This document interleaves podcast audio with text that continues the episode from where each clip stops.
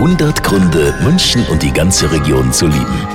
Also ich wette, irgendwann am Wochenende geht fast jeder hin. Irgendwann mal in den Biergarten. Bei dem tollen Wetter, in der Stadt zum Beispiel im Hirschgarten oder im Kloster Andex oder im Aumeister, egal wo und wie, genießen Sie's.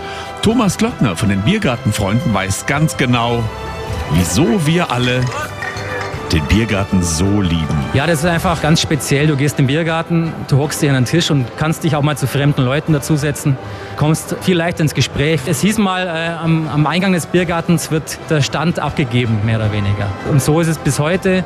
Quer durch alle Schichten fühlt man sich im Biergarten wohl und, und lernt sich kennen. Ja, es ist eine wichtige soziale Funktion, die der Biergarten hat. 100 Gründe, München und die ganze Region zu lieben. Eine Liebeserklärung an die schönste Stadt und die schönste Region der Welt.